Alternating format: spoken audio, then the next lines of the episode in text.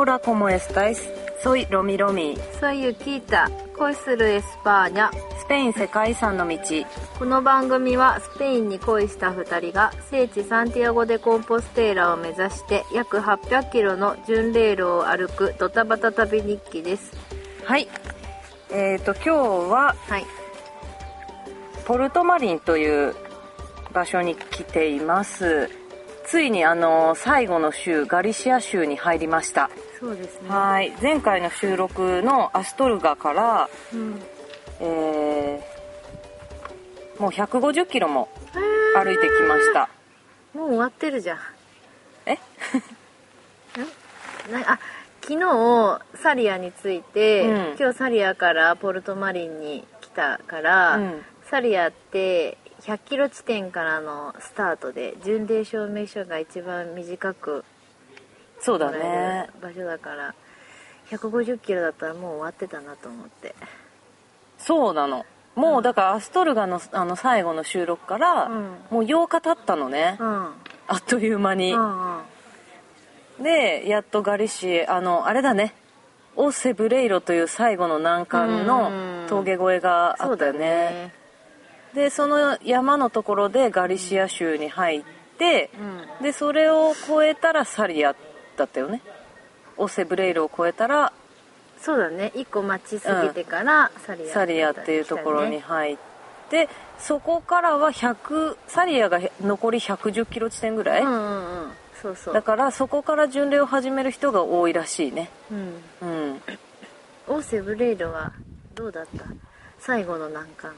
なんかやっぱり、あの、初めのね、うん。ピレネー越えをうん。想像してたでしょ、うんうんうん、もうね、なんか2度目の難関みたいなさ、うんうん感じだったから、すごい気合入ってたけど、うん。楽勝だったね。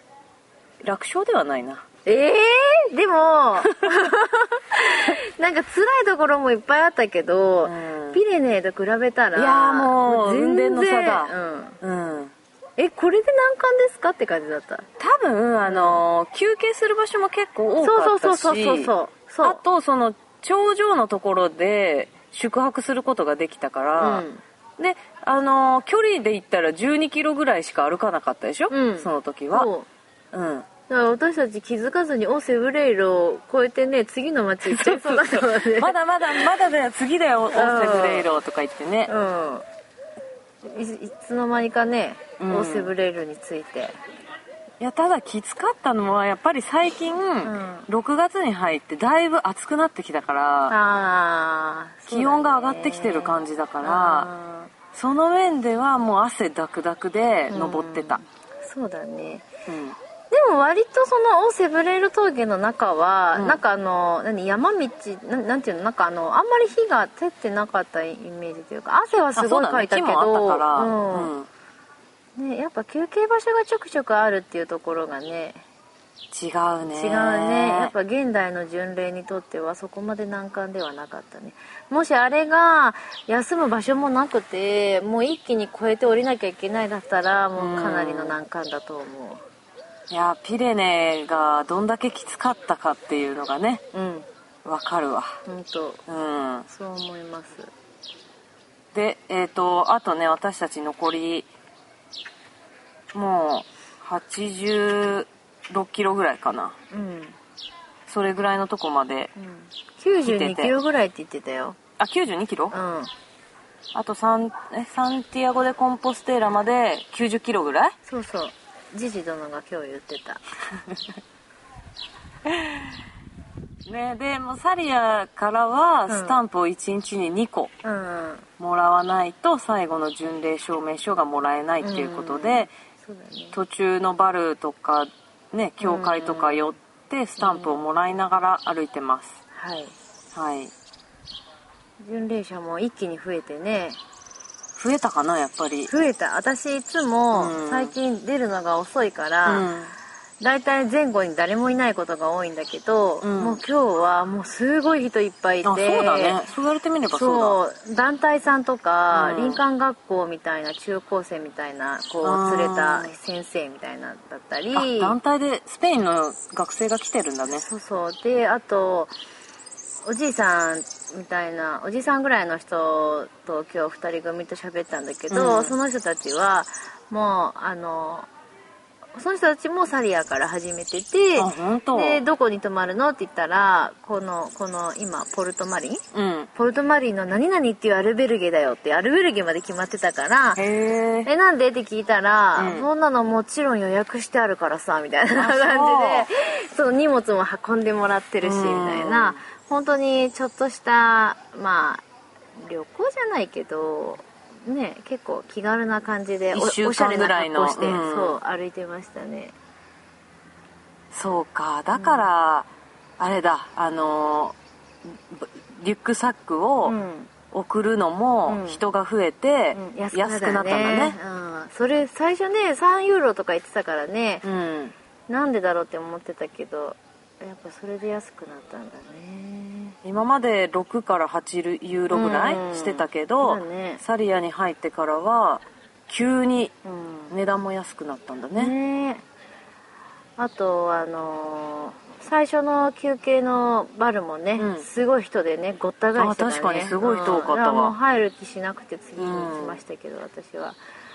まあほんと人が増えてで一番さ、うん。気になるのがさ、公営のアルベルゲが急に質が落ちたよね。そう。っていうかあの市営との差がすごく大きくなった、ねうん。なんかガリシア入ってからなのかな？そんな感じするね。ガリシア入ってから、シャワーはもう当たり前のように扉はついてなくて もうなんカかーテンないからね。スーパースーパー銭湯来てるみたいな感じでなんかそういうの慣れてる私たちにとっては別にいいんだけどなんか他の外国人の人が恥ずかしがるからこっちがなんかちょっと恥ずかしがっちゃうみたいなとか、うん。あとあのもう扉のすぐ向こうにはいろんな人が通ってるみたいななんかそういう危機感みたいのもね かけるとこがないから、うん。扉のね向こうの椅子に置くもんだから、うん。荷物取るときにちょっと見えちゃうかもみたいな、うん。そんないらぬ心配をしながらシャワーに入ったりして結構ねまあいいんですけどねそれも面白いね。強くなったねユキータは。うん。もういいやって感じ。であとねうん。キッチンが変わってきたよね。あのあ公営のアルベルゲはキッチンがあっても、食器とかうん。調理器具がないんだよね。そうこの間もねオーセブレーロのキッチンは、あのー本にも書いてあったにはあったんだけど、んすごい立派なキッチンなのにあ鍋とか食器とか全然なくて、本当になんか一人暮らし用の炊飯器の鍋みたいな、うん。とってもないようなやつ？あれが1個と皿か。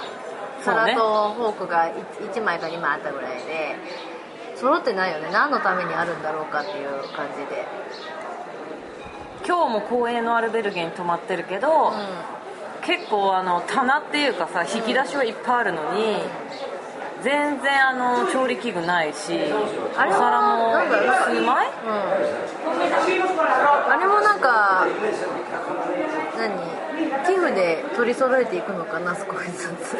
そのつもりで作ってんのかな？ね誰かが置いてったのかよくわかんないけどね、でも昨日泊まったあの市営のねアルベルゲは10ユーロだったけど、あ公営の方は6大体6ユーロ。10ユーロでもすごい綺麗だったよ綺ね麗だった。すごいバスタオルもついてたし、ね。綺麗なブランケットもあって、でなんかすごいいい匂いがしたし、うん、いい匂い。なんか清潔感の匂いしなかった。した。すごいいい感じで。でお湯もすごいちうんゃんと出たし、うん。まあ、ちょっとでも10人に対して男女兼用トイレが1つっていうのがちょっと私悲しかったけど、まあでも、まあ、それは仕方ないね。アルベルゲだからね。やっぱ公営と市営の差がねだいぶ大きいよね。ねえここに来てね今まではそんなに差がなかったけどやっぱりこんだけ人数増えるから差をつけて客を入れようという考えだろうね。でも今思えば一番最初の頃の,、あのアルベルゲって8ユーロとか10ユーロとかだったから、今まで一番高いところで12だったっけ？12だったね。それを思うとまあそんなに高くないかもしれないけど、でも5ユーロ6ユーロが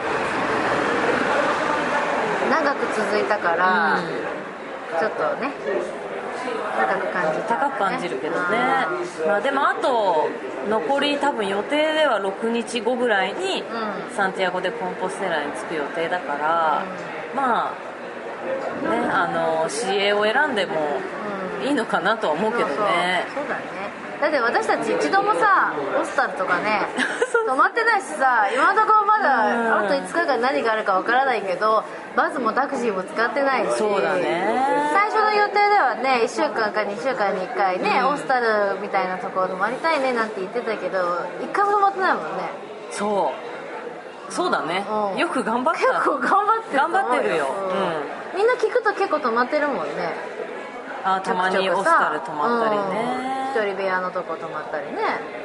まあそれはでも若い人はあんまりそういうのやってないかな。どうなんだろう。そうかな、うん。若い人にあんまり会ってないから分かんない やっぱあのー年配の方はうん。たまにねな体を休めるためにうん。そういうとこ泊まったりさして。うんそうだよね。あ でもあのーそういえばねう私たちがあのしばらくずっとねうん。一緒に歩いてるんうんうんあのこの番組にも出演してもらったうん。正直さんとうん。紗栄子夫妻ああはずっとアルベルゲだよね。そうそう。2人ねなんかね予定ではね1回か2回ぐらいねパラドール泊まってもいいなっていう話をしてたらしいんだけど、ん。結局1回も泊まってないからね。ちょっと今強いよねあの思い出してびっくりした。うん。89歳の正直さんと79歳の紗栄子さんだけど一回も贅沢なホテルには泊まらずずっとアルベルゲだ。そう。だって紗栄子さんなんて普通に 2, 二段ベッドの上でも平気だもんね。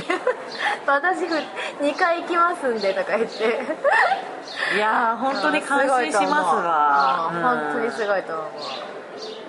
ここでさあのだいぶ終わりに近づいてきたんだけど、あの巡礼ってね、まあ一人で始める人もいると思うんだけど、歩き始めは一人でね、スタートする人もいるけど何人かで、まあ、私たちはたまたまね予定もあって2人で来れたけど、まあ、いろんな人に道で会うじゃないですか。はい。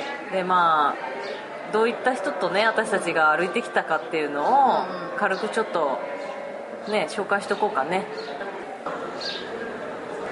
初めにね、あのーこの番組に出演してくれた亀さん。うお父さん役の亀さんはもう多分サンチャゴについてるだろうと思う。そうだね。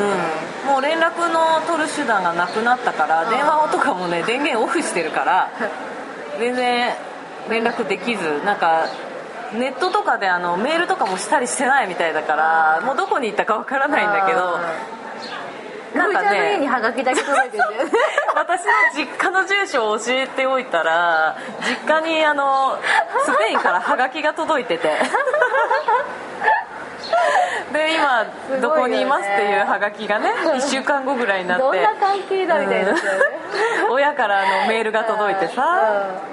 というわけでまあ亀さんはまあね先に多分うん。到着してるだろうそうと、だね。でその後あの再会できた正直紗栄子夫妻とはもうずっとねもう1ヶ月ぐらいになるね。うんなるねなるか？もうそんなになる？と思う。か。うん。それぐらいもうずっと一緒に一緒に歩いてるっていうかまあその道でね一緒にはあの歩調を合わせて歩いてるわけじゃないけど次どこの町に行くって言ってうん。決めてそうだね、ん。アルベルゲで待ち合わせしてるってそうそうそう。感じだねだから日程がう全く一緒だね。そうだね。まあ多分このままサンティアゴ・でコンポステーラにうん一緒にたどり着くだろうと。そうだね。うん。思うね。助けられつつ助けつつみたいな。今あの水戸黄門様って呼んでますからね私たち。二人のこと。なんかあの紗栄子さんがね、うん。いつも私たちは二人で一つだからっていうね、そう理想の夫婦なことをねよくおっしゃるんですけどそうだね。2人で黄門様だからね、うん私たち今助さん格さんになってますからねはいそういうことなんですよ。でその正直紗子夫妻はもうずっと道の途中も一緒にね、うん。連なって歩いててね。そうそう。うん。でえっといつだったっけ？あそこどこだったかな？大谷さんがゲストで出てくれた日ああはいあのはい日あそこで、この間ゲストに出てくれた上ちゃん上ちゃがん。加わったんだよね。そうだ。そこからね一緒に歩くことになってで上ちゃんも日程を合わせながらうん。一緒に歩いてて、ね。うん。なってますね。その後が？その後がビッグダディ？そうなんかその後このとずっとあの前からねちょくちょくアルベルゲで顔を合わせてて別に一緒にあの合わせて歩いてたわけじゃないんだけどよく巡礼路で顔を合わせるメンバーっていうのが決まってきたりするんだよね。そういう中の一人でうん。韓国人のあのニックネーム BD さん。ビッグダディさんというまあ親の年代ぐらいのおじさんが。うん。なぜかねなんか一緒に歩いたりしてる感じで。うん。今日ちょっとはぐれましたけど。うん今日はねはぐれたね。はぐれちゃったね。その前とかはね、あのー割と私もね DD さん明日どこ行くのとか言ってうん私たちここに泊まるからって言ったらちゃんと来るみたいな感じだったけどそうだねいえば昨日は言ってないな、うんまあ、結構最近ね韓国人の方と交流することも多くて。うちょこちょこあの韓国語を教えてもらいつつうん。日本語を教えつつ、まあ、基本会話は英語で交流したりしてね。でやっぱりアジア人同士だから、あの食の好みが合うしね。で一緒に中華料理行ったりね、んうんラーメンをスーパーで買ってきてうん。キッチンで作ったりしてますね、あとは、えー、とレオンのパラドールの前で上ちゃんとは再会で私は初めて出会ったうん、うん、大阪の女性ね、そうですね、最初うん上ちゃんが一緒に歩いてたけど、まあ、歩くペースが違うっていう風で別れたけどまた会っちゃったみたいなね。やっぱこの道はそういうね再会とかがあるからうん。やっぱねね巡り合わせられるっていうか。そう。ん。会う人にはね、連絡先交換してなくても会うことになってるんだな多分。そう。ねなんだかんだありながらも今その大阪の女性もね一緒にああのアルベルゲ待ち合わせでねね。会ってくれるし、うんうん会えば一緒にご飯も行ってくれるし、結構ありがたい存在になってますおね姉さん役っていうか。そうだね。ね。常識人って感じで。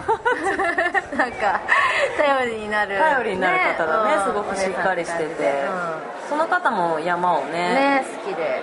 いろんな登山やってるから。ね、海外旅行たくさんしてて、話もすごい頼りになる、うん、そんな感じだね今んとこね。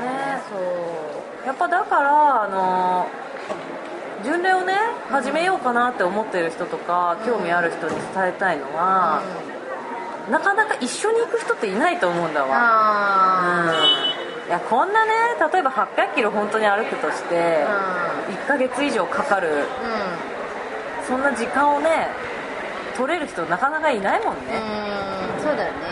だからね日本人で言ったらもう60以上の人が多いし、うん。で若い子なんかは仕事辞めたりねしてる子もいるからそれで誰かと一緒にいてなかなか難しいから。そうだね。でも一人で来てもうん。まあ誰かしらねそう。一緒にあの水戸黄門をと一緒に歩いたりそうそう。誰かを引き連れたり。あるんだよね。あるからそうなんかねあの道行く人に結構なんでこの道来たのかって聞くと割となんかそういう人との出会いを楽しみにしてたっていう人が結構多くてあやっぱみんな友達が欲しくて来てたりとか、うん。そういう人も割と多いからなんかそういうので来てもいいんじゃないかなと思いますね、前ねロミちゃんがよくしゃ喋ったって言ってたあの日本人の男の子でもね、うん。スペイン語話せなくてもスペイン人と一緒に行そう動したりねご飯一緒に食べてたって言ってたし、本当ね感心した。そういうのもあるしうね、ん。あとなんだっけあのあ今日その朝し喋ったスペイン人のおじさんたちも、私があのうーんとサンジャンペドポーから歩いてきたって言ったら、うん。あじゃあもう友達たくさんできたんじゃないのかみたいなこと言ってたから、うんうんうん。やっぱみんなそういう感覚が結構あるのかなと思って、うん。そう思いました。みんな知り合いになってくからね。そうだね。もう私たちなんかは何回もファミリーじゃないのかってね。そうそうそう。そうそう。家族で。年代的にもねちょうどいいから。家族全員でみ来てるんじゃないの？そうみたいな。おじいちゃんおばあちゃんとそう。お母さんと。そう。私たちシスターになっててねでなんかあのお父さんとお母さんがいておじいちゃんとおばあちゃんがいるみたいな感じでね、そうだね、うん。ちょうどビッグダディもお父さんな感じだから、そうそう。ビッグダディね。見た目は日本人に見えたりもするからね。全然一緒にいるとこ見慣れてなかったのに今日会ったスペイン人の人にあれお父さんじゃないのかとか言われたしで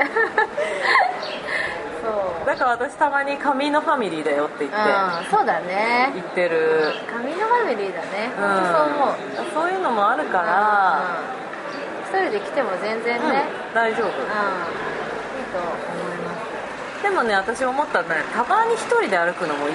ああそれはね、ふーちゃんも言ってた。なんかね一人で歩くのも結構楽しいでしょって言ってて、なんかそれはそれでいいよね。そう、ん。あのー前々から思ってて、うん。ユキードにもちょっと話したんだけど、うん。集中してね、ずっと歩いてて、うん。結構長い距離を歩くわけじゃん、うん。そうすると一種のこうランナーズハイみたいなね言ってたね。そう状態になるんだよ。アドレナリンがいっぱい出るかな。多分なんかこう 単調で同じことをずっと繰り返してるって感じだから、なのかもしれないけどで今日そのことをその私たちと一緒に歩いてる大阪の女性の方に話したらそうそうそれなるのよって言ってて。ええー、本当？やっぱうん。歩くのが好きな人はきっと歩くことでそういう風になるんだろうね。だと思うかね。だからすごいその前あの出演してくれたオスピタレロの岡本さんがね、ああ頭の中真っ白になるんだよって言ってたじゃない？ああの感覚があこれなのかなって思う。うん。私でもねそれ言われて後から考えたんだけど、一度だけそういえばあったなと思ってあの岡の山越えの日に多分初めて一人で歩いて雨が降ってたでしょすっごいたくさん、うん。うん。で人が周りにいなくてもう必死でとにかく歩かなきゃいけないみたいなああの時なんか結構そんな感じだった気がする。今思えば。あ分かる。ななんだろう。途中でだからね、うバルによって休憩しようとか思うと、一旦一旦途切れるわけやっうんうんうんぱり、そうだね。リズムが、だけどそうやってもう雨で、何にもなんかバルもなくってだともう集中してるから、そう。そうそうそう。なんか精神的に統一されるっていうかさ、うだ楽だよね。早く着く、うん。その方そう。だかがら岡の山越えの日はね、本当に早かった着いたのが、うん。びっくりするぐらい。だから途中会う人と話しながら喋るのも楽しいけど、ん。やっぱ体力は使うよねそうだね。れだとね。昨日ねなんかあの知り合ったイタリア人と踊りながら歩いたけどねあれはあれで面白いけど結構疲れたからね。そうね。結構体力消耗したからね。イタリア人面白いね。イタリア人面白いいやまあそんなこんなでいろんな歩き方があるね、そうだね。まあ残り数日はねあの一気に歩いていかないから、まあ楽しくねうん。健康でたどり着ければいいなと思ってるんだけど、そうだね。そうでもそうトラブルがあったよ私。ああそうだね。そうだね。そうっていうことで、はい今回ははい。巡礼でのトラブルをちょっと取り上げようかなと思って、はい。はい。うん。なんとさ、はい。ついに虫にやられたよ私はね。なんかこの私たちそのアルベルゲに着くと大体 B さんで歩いてるんですけど B さんからもチラチラ見えるこの 今ね。あの虫刺されの跡が悲しいよね。もうねねえ南京虫だろうねきっとね。ね。ベッドバグですよ。えひどいよね。つい、えー5日前ぐらいかな。ああそうだね。になんか腕がかゆいなと思って赤くなってんなと思って。でちょうどその前日かな半袖で歩いてたから山のなんか葉っぱとかでかぶれたかなと思ってたらどうもなんか足もなってるし 足のさ甲のところかぶれるわけないじゃん靴履いてるのに。もうこれ絶対に虫だよと、ねえ。うん。ちょっとひどいね。もうなんかあのー言ってたもんね。全身に虫がなんか歩いてるみたいだったちょっとロビちゃんがねちょっと精神不安定になっちゃってね。そうなん。かええとか。寝る時にさなんかベッドに横たわるじゃん、うん。でなんかいるんじゃないかっていう気がしてきちゃって。もうなんか動いてるんじゃないかっていううん。気になってきちゃったわけよ、うまあねまだねかゆいしさ、もう何腕両腕と足足は、うん。多分長ズボン履いてたから、あのくるぶしから下ぐらいああ噛まれて、であと顔もねそうなんだやられてんだよ。びっくりした。顔はでもしかもさちょっと日にちがずれてたよね出てきたのが。だからまだちょっと寝袋にいるんじゃないなんて思ったけどでもあの後は別にないもんね。あの後増えたりはしてないけども恐怖だよね。恐怖だね。はっきり言って。うん。でも防ぎようがないんだよねそのなんかブツブツが出た日のアルベルゲ出たとこに泊まってた時のアルベルゲ、うで私朝出る時に南京虫らしきもの をね。そうそう見たんだよね。なんか歩いてたね。そう。で私はたまたまでそこのアルベルゲは新しいなんかその使い捨てのシーツをくれるところだったんだよね。あうんうんででも朝起きた時にシーツのその上にいたからあれはもう引いてもあん。まり意味がないんだなっていううん、のがあれ分かって、シーツ意味ないと思う、ね引いたところで。で私あの日はちょうど出入り口の近くに寝てたから、いつも足出して寝るんだけど、足とか全部出さずに寒い気がしたから、うん。もう車ってねミノムシみたいに寝てたから多分良かったんだけどあれ多分足出してたら、うん。刺されてたね私も。このところ暑いからうん。寝袋に入って寝るのも正直さ確かにね。暑くて目が覚めちゃうわけよ。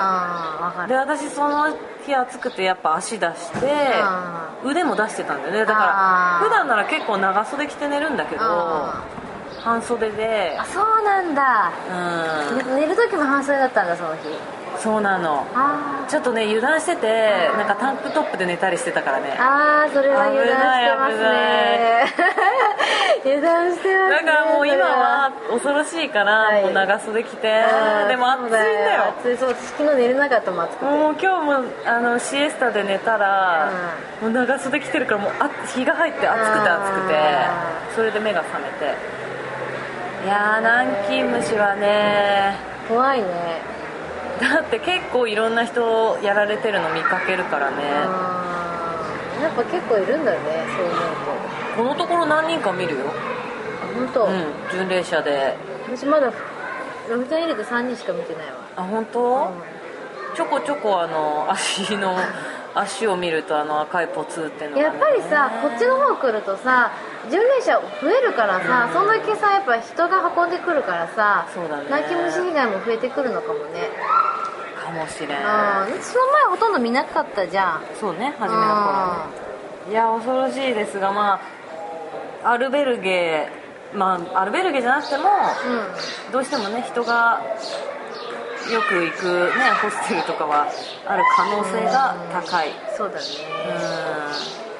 うよくね枕とかいるとか言うもんね。んなんか巣から歩いてくるらしいけどね。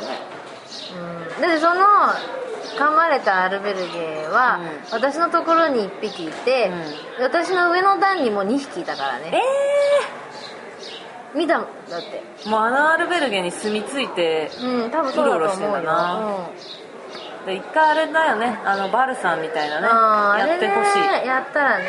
うん。うん、結構退治できると思うんだけど。うん。まあそんな感じ？はいそうです南京虫被害。はい。あとはねあのやっぱり巡礼路でどうしてもできる、うん、足の豆。うこれは多いでしょ。これなってる人南京虫より多いよ。んあ本当。泣き虫より絶対多いよ。だってみんなめっちゃあのあ糸通いろいろ貼ってるし。そうだね。あの歩いてる時に摩擦が起こって靴とねうん。足の。うで水泡ができてでそれが豆ってね言われてるみたいだけど。そうあの私たちと巡礼を共にしてるうん。ビッグダディもだいぶでっかいの作ってうんてそうだね。ね毎日足の手入れしてたし。私もねかかとにできたけどね、うん。あれはね多分ねうんと歩いてる時の豆というよりか、靴を履く時に私初心者なんで、靴紐を外さずにいつも無理やり入れてたんですね。普通の靴みたいな感じ。そうそうそう。で結構キュンキュンに締めたまま紐も。でかかとが硬くなってて、ういつもそのグッて入れるところが引っかかる部分があったんですよ。うんうん。うん入れる時最後にね、そこに豆ができたから 多分歩き豆じゃないと思う。だって痛くないもん。歩いてる時全然。歩いてる時に当たる場所って感じじゃないですね、外側だし。まあ豆はねどうしてもできやすいかなこんだけ歩くと。前にさあったって言ってたのみちゃんが日本人の子で、うん。豆からなんかか感染したそうそうそう。子がね水泡が破れてでっかいのが。で感染しちゃってでもう病院通い？うん。でしばらくちょっと歩くのはやめた方がいいって先生に言われててだからね、ま、豆ができたとしても感染させないことが大事だと思う。そうだね清潔に保つのが一番大事です。だからその子はあの初めね普通のスポーツサンダルみたいなので歩いてたんだって、あそうなんだ、うん、だからやっぱちゃんとトレッキング用とか、登山用の靴を履くのを絶対おすすめですね。そうだよね。あと靴下をねあのあーちゃんと登山用がいいね。厚めのやつで足を保護するね。うんだからあの亀さんもさ、うん。一時期豆に悩んどったけどやあっぱさあ自分に合った靴じゃないーとあいかんと思うわ。ーそうだね。私まだ一回もできてないから、うん。なんだろうね。ここ以外はねできてないからね。もちろんあの1日さ4 0キロ歩く人とかあさすがに歩きすぎてるからできたりもするのかもしれないそうね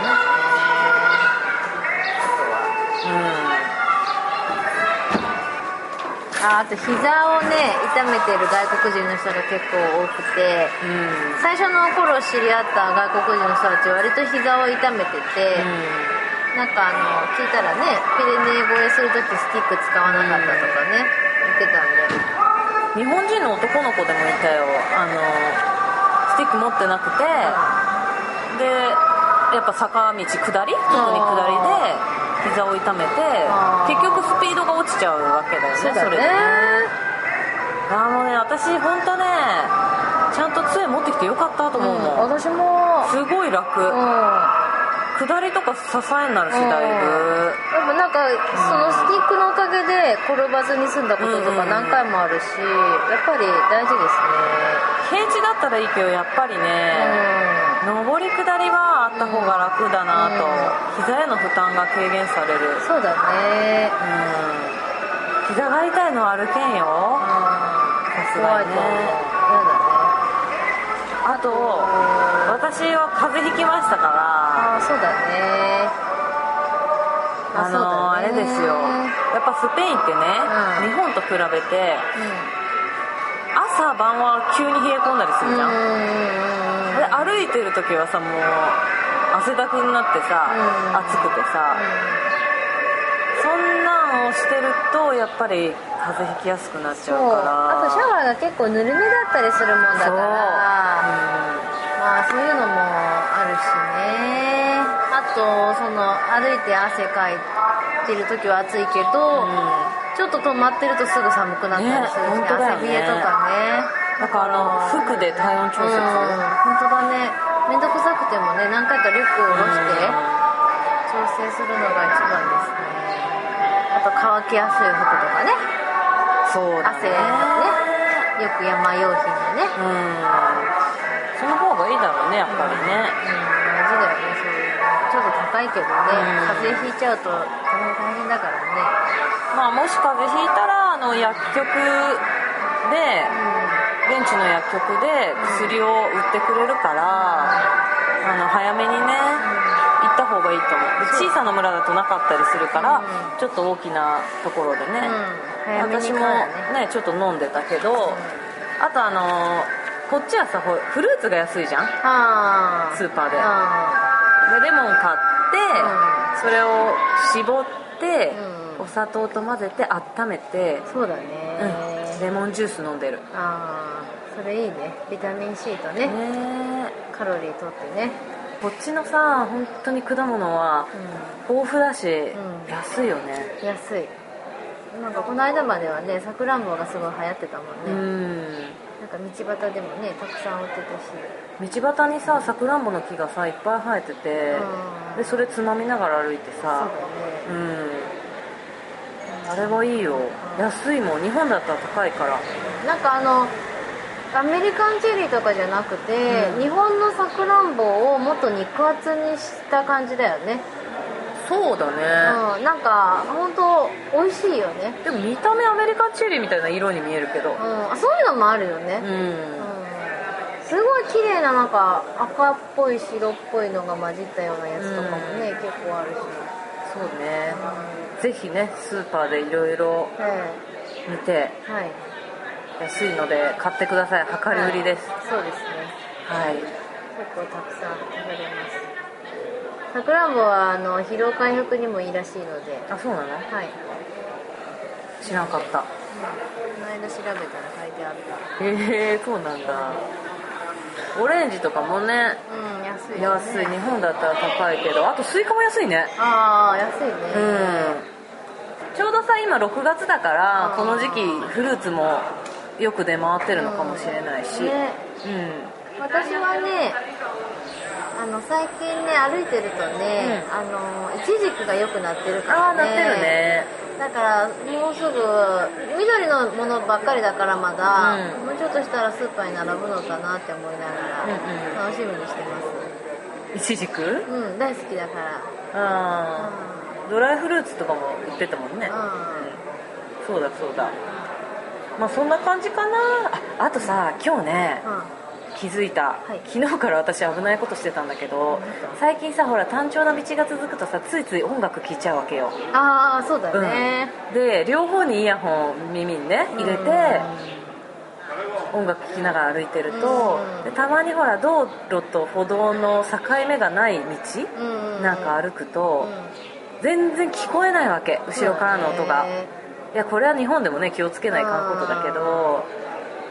でもあのなんていうの歩歩道がちょっと上あな段が上がってない道うんうん。が結構多いから、そうだね。だからでしかもすごいスピード出すしね。信号が少ないから。危うく本当引かれるとこだったトラックに私のね。目ねの前でね引かれるかと思いましたね。危ない。私ふわって浮いてたもんね。浮いた浮いた。なんかバックパックの重さが結構あるからちょっとなんかこう ポッとこううん。何？抑えら体をうん。さあなんていうのこれ。押された感じ？押され体を押されたりしたらもうすぐ横に倒れそうなの私重いもんね。だからパッて振り返った瞬間にトラックがヒュンって飛び飛びえ過ぎ去っていってうびっくり。で今日ねん。あの普通の山道歩いて、で車いないからと思ってイヤホンつけてたんだよ今日も、うん。そしたらさなんか後ろから自転車が来てて。ああ危ないね。で私ずっと気づかなくってさ。あ本当？あでれね。もうトントンやられてうん。怒られたもんあれね危ない。あのねのみちゃんのイヤホンはね、あの外の音遮断しすぎて危ないんだよあれ。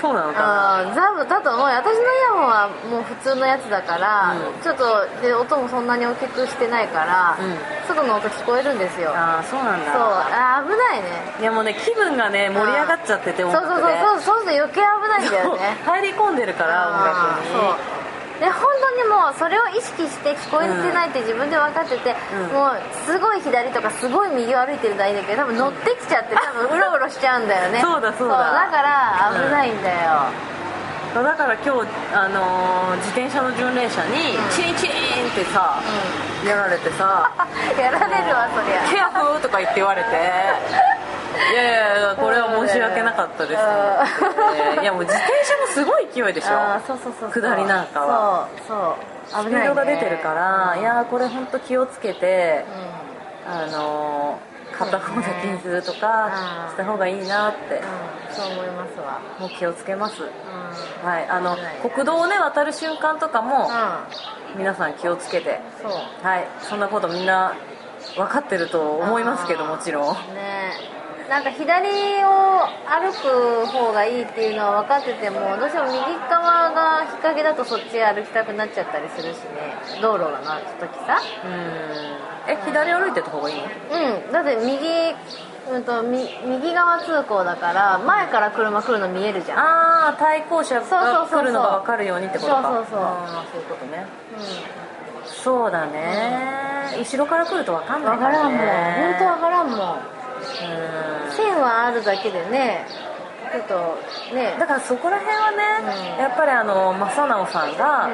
四国巡礼してるじゃない、あでその四国巡礼はやっぱ道路と沿って歩くことが多いからすごい毎回気にしてんの、ーあそうなんだ、うん、ちゃんとあの対向車が来るのを見れる側で歩いてる、うん。あそうだよね。すごいなと思って。やっぱプロは違うねってなんかだって中の時もなんか誰かが言ってたような気がするんだけどうんなんかねすっかりね私は忘れて歩いてしまったんで上り気をつけます、ねはい巡礼者も多いからね。そうだね気をつけなきゃね。うん。まああとはあれだねあの巡礼中ってうあの巡礼ボケね髪のボケする人が多いかんそうだら、ね。荷物をねなんか置き引きとかされないようにね、した方がいいね。なんかこう巡礼者同士はそんなにこうなんかね盗んでったりしないっていう意識があって。でアルベルゲもほらロッカーとかないじゃない？そうだね。うん。みんな荷物を鍵かけたりほとんどしないしてないからね。私は割とするけどねなんとなく。うん。気持ちの面まあでも何も入ってない街中もさほとんどほら巡礼者ばっかになっちゃうからそう。こう気が抜けちゃってね。そうそうそうそう。この間だってね普通にあのバルの前にねあの誰誰のリュックかわかんないのその辺に転がってたりするから、ね、本当。なんか何あのいつ取られてもおかしくないぐらいね、スペインとは思えないよね。うん。本当。そこの周りに誰もいなかった。正直さんもたまに自分のウエストポーチを机に置きっぱなしにして離れたりして。そうそう。そう教会の外に置いてそのまま教会入っていっちゃったりしたから。危ないからね。もうそう。危ないよっていうのをもう知らせるためにわざわざ写真撮りましたから私。本当。巡礼ボケのそうだね。決定的証拠として、うん、このまま観光地に出るとあの同じことやっちゃうとまずいから。そうだねそれはあの気をつけてくださいとうん。そうだね。いう感じかなあとね、まあ、日本人の人はあんまりそういう人いないんだけど、うん。あの半ズボンに半袖とかさ結構いるじゃん、でなんか結構石がね多いからそれで怪我してる人とかもいるんで、まあん。長袖のね長ズボン。この前道路で思いっきり足切ってる人いたもんね。ね血がねすごかったもんね。やっぱり足ね出したまんま歩いてたからって怪我しちゃったんだろうけど、ねそれなりに山登りの格うん好の方がいいかなとも暑いけどね。そうだね。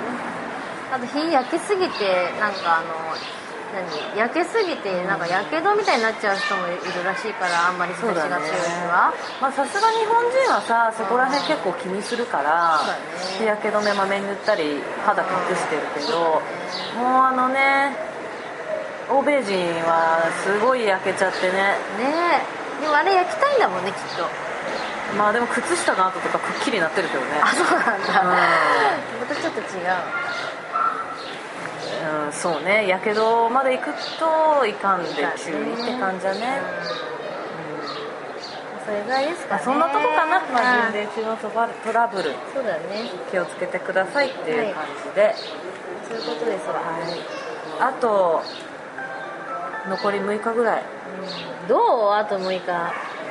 あーいろいろね考えたけど気持ちはいろいろ変化して。まだねもうちょっと歩いてたいって気持ちもあると大丈夫。まだもうちょっと歩けるから。ピステラあるじゃんだって。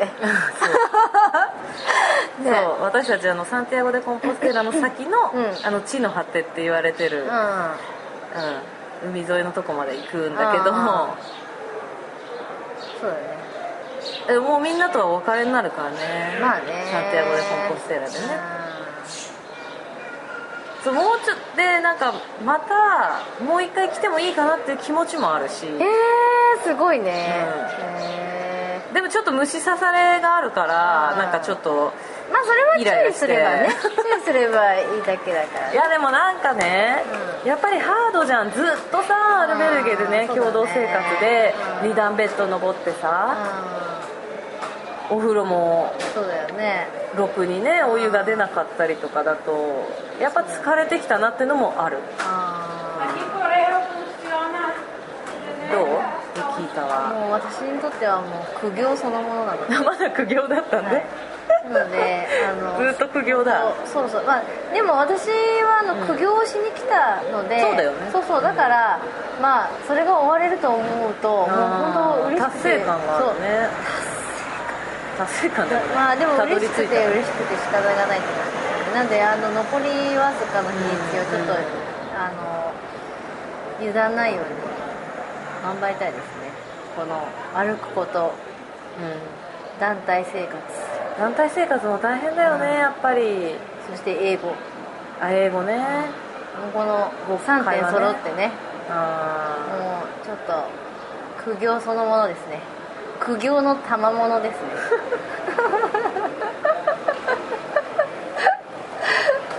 ー なんかでも私が思うのはねは多分この道はもう一回歩くことはできると思うの、い行こうと思っていればね、うんうんうん。けどこの時間はもう二度とはやってこないかそうだらね。そう。ね。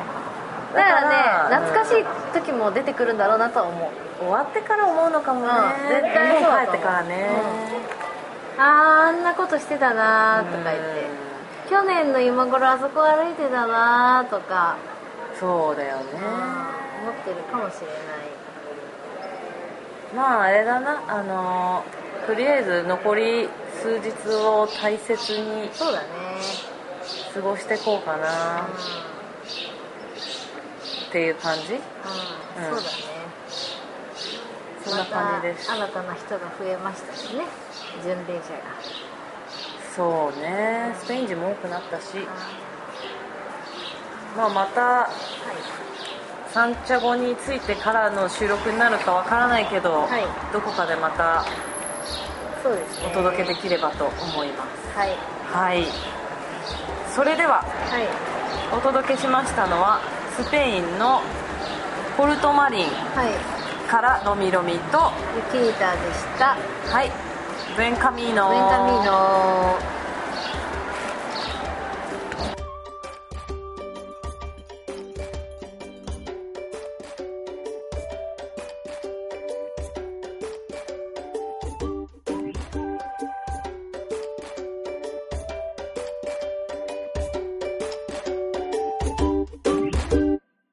この番組はバックパッカーを応援するたびたびプロジェクトの提供でお送りしました。